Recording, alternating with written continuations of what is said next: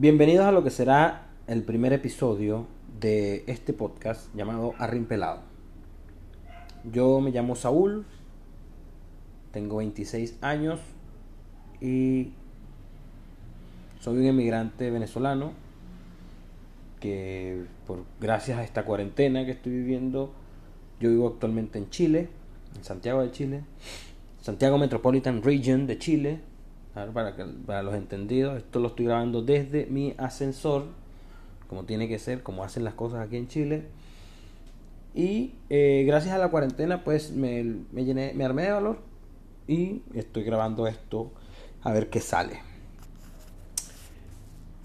Eh, como sabemos, bueno, hay un problema enorme en el mundo entero de lo que es el coronavirus.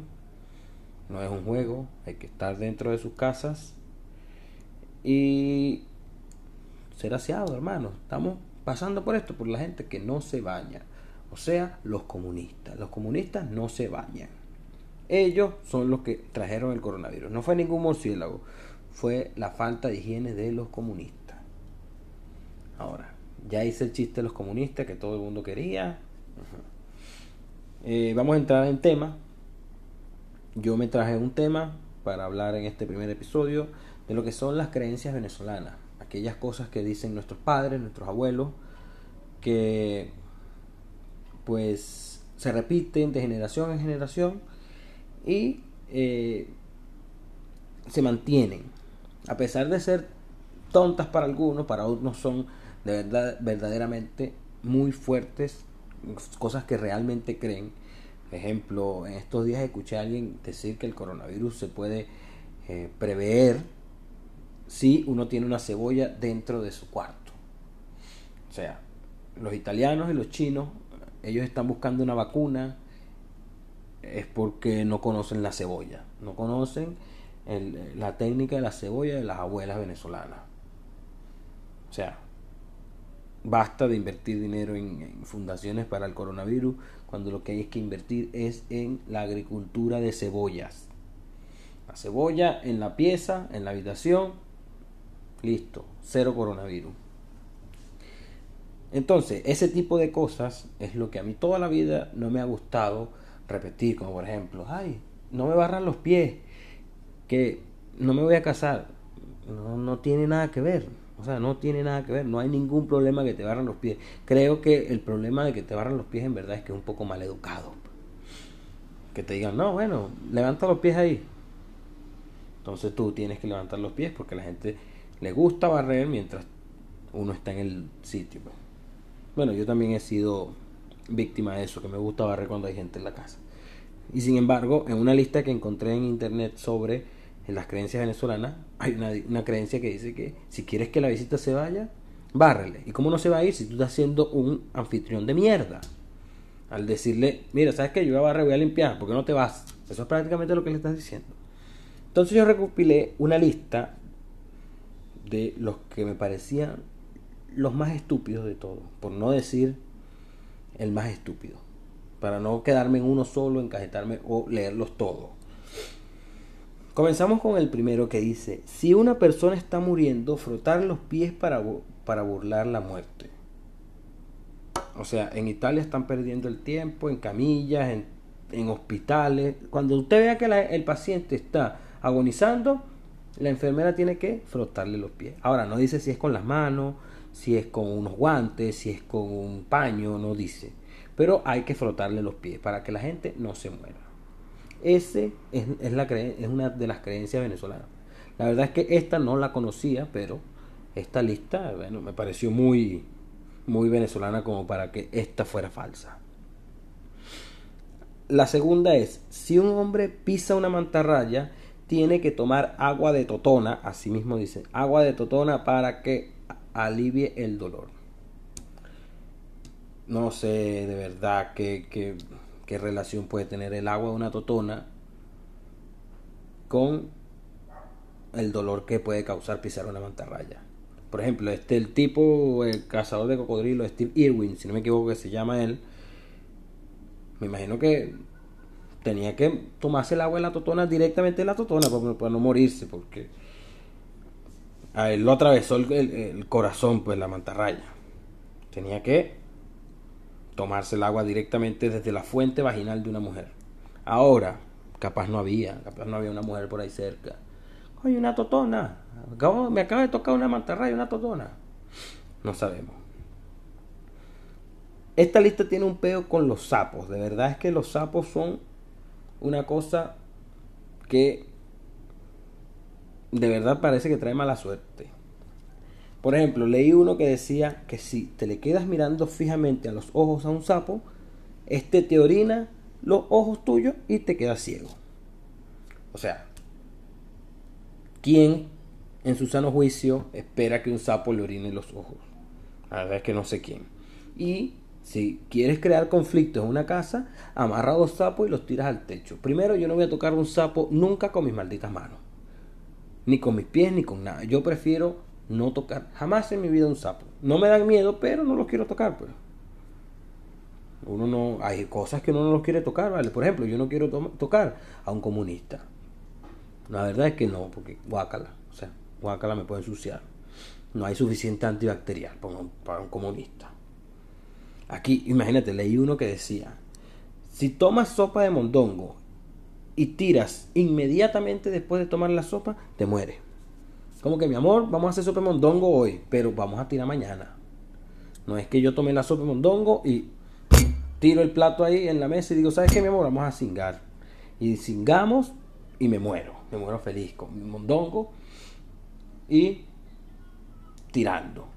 Yo creo que esta cosa pasó en, verdad con un hombre cualquiera y entonces este chisme se fue. ¿Sabes el señor Norberto, el de la casa de la esquina?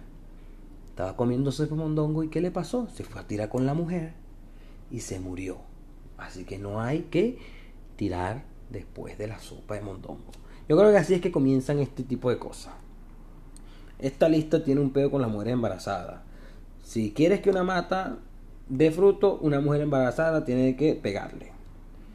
Si una mujer embarazada, si, imagínate este, si tiene, si una mujer embarazada se le niega un antojo, el bebé le sale con la boca abierta. Señores, hemos descubierto, o por, por lo menos la gente vieja de Venezuela, descubrió por qué nacen los niños con labio leporino. Nacen toditos con boca abierta porque a las mamás no le dieron el antojo que querían. Así que esos niños vayan y busquen al que le negó el antojo a su mamá. ¿Por qué? Porque por esa persona usted tiene labio leporino y nació con la boca abierta. Imagínate que este, este ya es mío, este de verdad es que ya, ya esto lo, lo viví yo, esto lo escuché yo. Una vez un vecino me pidió sal, me dijo que no tenía sal para cocinar y yo fui, ah, ok, toma la sal.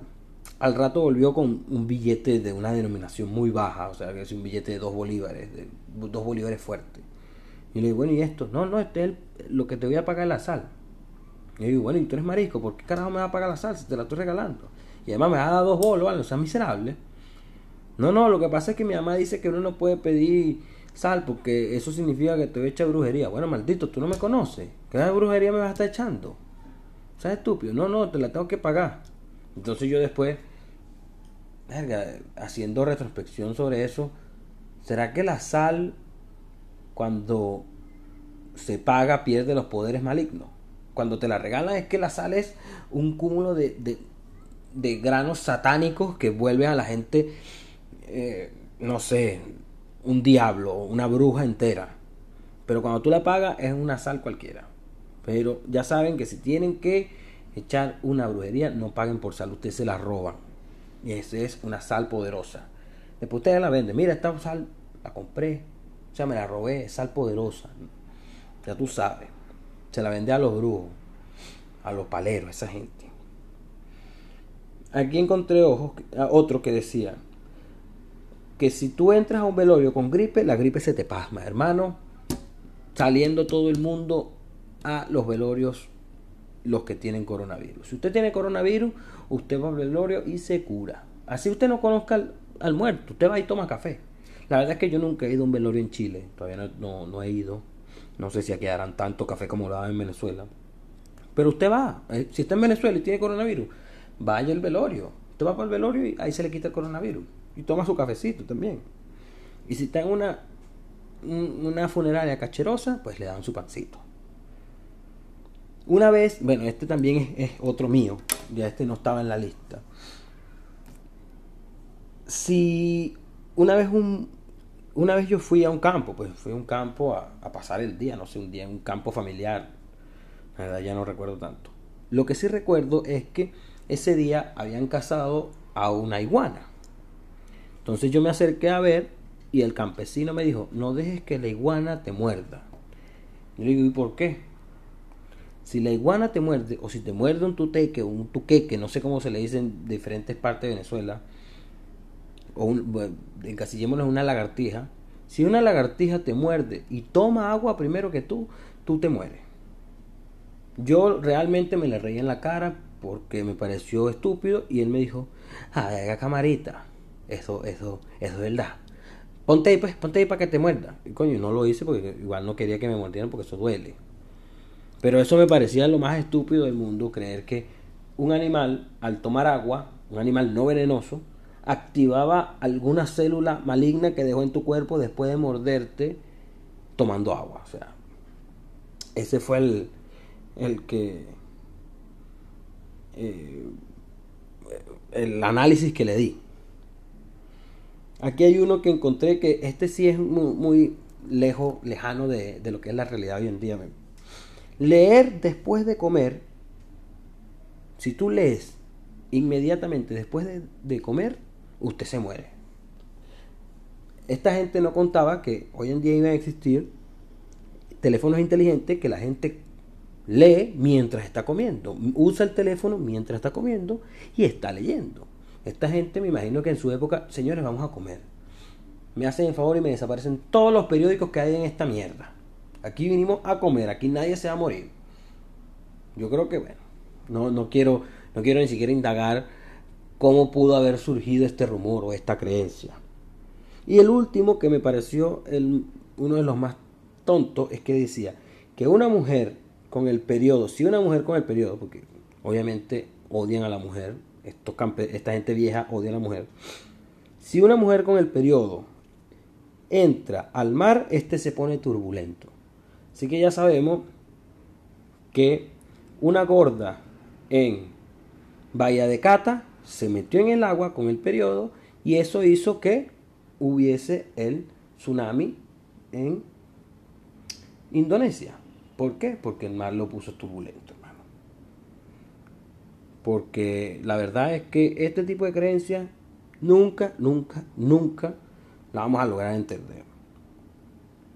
Y bueno, la verdad es que todavía no sé cómo hacer un cierre o una conclusión en un episodio, porque esto es que si el piloto de este episodio, de este podcast, espero ir eh, aprendiendo sobre el camino.